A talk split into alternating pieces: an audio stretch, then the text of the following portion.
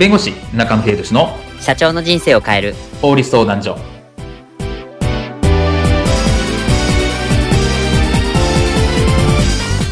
こんにちは弁護士の中野秀俊です。こんにちはアシスタントの堀内隆です。この番組は IT 専門の弁護士中野秀俊がこれはすぐに使える法律主に企業法務の知識を分かりやすくそしてちょっとコミカルにお伝えする番組です。よろしくお願いいたします。今回のテーマはウェブサービスで未成年者が利用する場合のリスクと注意点とはについてお話を伺いたいと思います。あの未成年の方に対して、まあ、課金サービスをするという場合が今回のそのケースに当てはまると思うんですがこういったシーンが考えられるのではないでしょうか。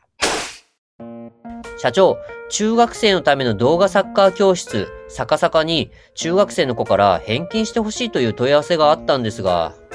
え、どれぐらい？ああ、確かその人の契約は半年でしたが。ダメダメ、そんな突っ張れて。えー、で、うん、ですが、未成年で、まあ、なんか親の承諾をもらっていなかったようでして、まあ、親から怒られたから返金してほしいとのことなんですが。いや、そんなん知らんがな、断ってよ。親の承諾もらっていなかったんだったら、親からこってり絞られたらいいんじゃないの？あはい。後日。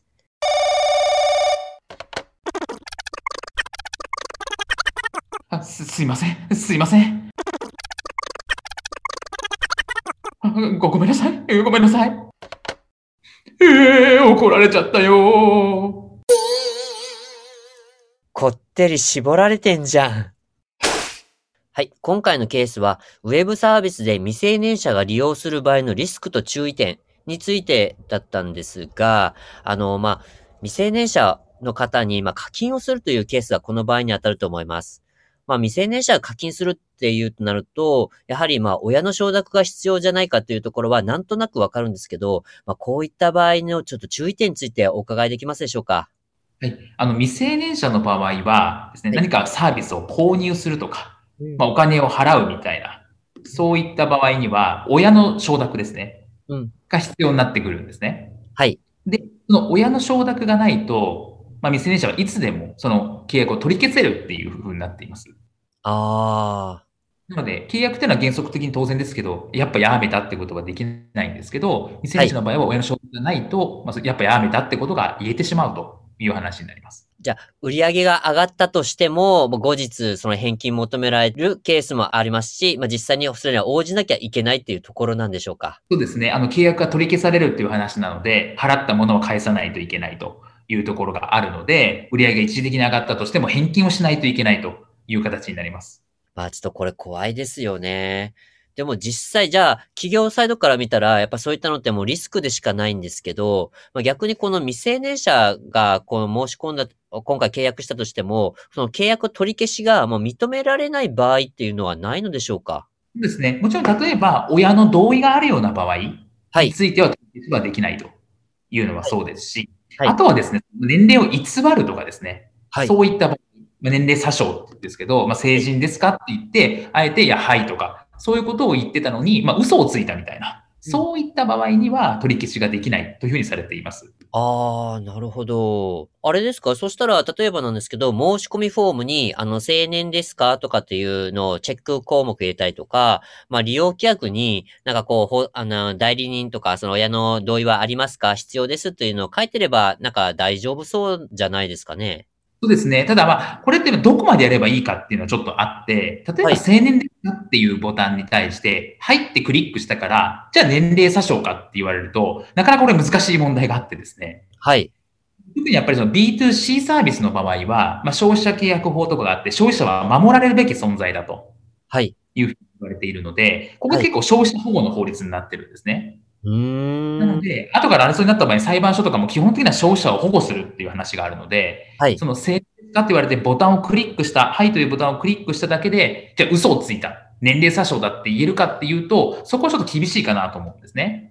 ええー、なので、例えば青年ですかってボタンを用意しておくとか、利用規約とかにちゃんと書いておくとか、複数そういうことをやっておく。あなたは青年ですか？青年じゃなければ進めませんよってことを複数のところに書いておくっていうのは大事かなというふうに思います。もうなんか単純なことではなく、一つ一つとアクションを取っていくっていうところを、こう、何個も、何個も入れていくっていうところも必要なんですね。そうですね。例えば利用規約に書いて、法定代理人の許可が必要ですよとか、えー、っていうことを書いておくとか、で、利用規約に同意のボタンを押させる。で、あなたはじゃあ青年ですかとか、親の承諾ありますか？で、ボタンを押させるとか。そういう複数回こうアクションがあった方がいいかなと思います。なるほど。まあ、アクションをこう積み重ねることで、まあ、紛れもなく詐称したかしてないか、まあ、不可抗力だったかそうでないかっていうところが、まあ、判断できるようになるっていうところもあるんですね。あ、そうですね。はい。なるほど。あの、実際こういったケース、まあ、たまにその、まあ、ドラマとか、あの、なんか漫画とかでもちょっとあるんですけど、あ例えば、親名義のクレジットカードを子供が使ってましたという場合、これって返金とかそういったのって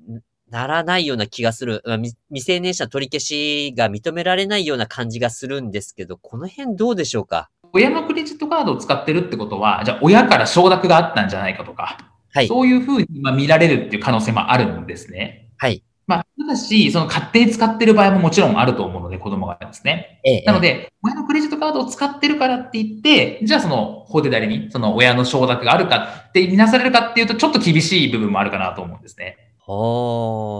ただ、まあ、親のその、えっ、ー、と、未成年者がやった行為については、親も責任を負うっていう、まあ、規定があったりするので、ええ、勝手に使われてしまったってことは監督責任と、親のですね。っていうのは生じるかなと思うので、まあ、親に請求とかができるっていう可能性は残るかなというところになります。なるほど。ね、まあ、親のクレジットカード会社で決済が済んでるんであれば、もう親が悪いわけだから、えー、返金しませんよという対応は、それは可能かなと思います。まあ本当未成年の方へのこう課金サービスする場合って、まあそういったケース、まあ未成年をまあ守るとかっていうところも、あ、あの、ちょっと法律だと若干強いかなという印象がまあありますから、そういったところもしっかりとサービスをこ、えっ、ー、と、作る上でやっておかなきゃいけないってところなんですね。そうですね。事業者はこれ、えっと、返金のリスクとかっていうのもあるので、まあ、そこに対して未成年者だったら使わせるんだっても上限を設けるとか、そこのリスクヘッジみたいなところが必要かなと思います。今回の弁護士中野秀俊の社長の人生を変える法律相談所はお役に立てていただけましたでしょうか？企業活動において気がつかないうちに違法になっていることやちょっとした法律の知識があれば一気に打開できるそんな法律のエッセンスをご紹介していきますので、この番組をフォロー、いいねをお願いいたします。よろしくお願いいたします。ではまた次回をお楽しみに。ありがとうございました。ではまた。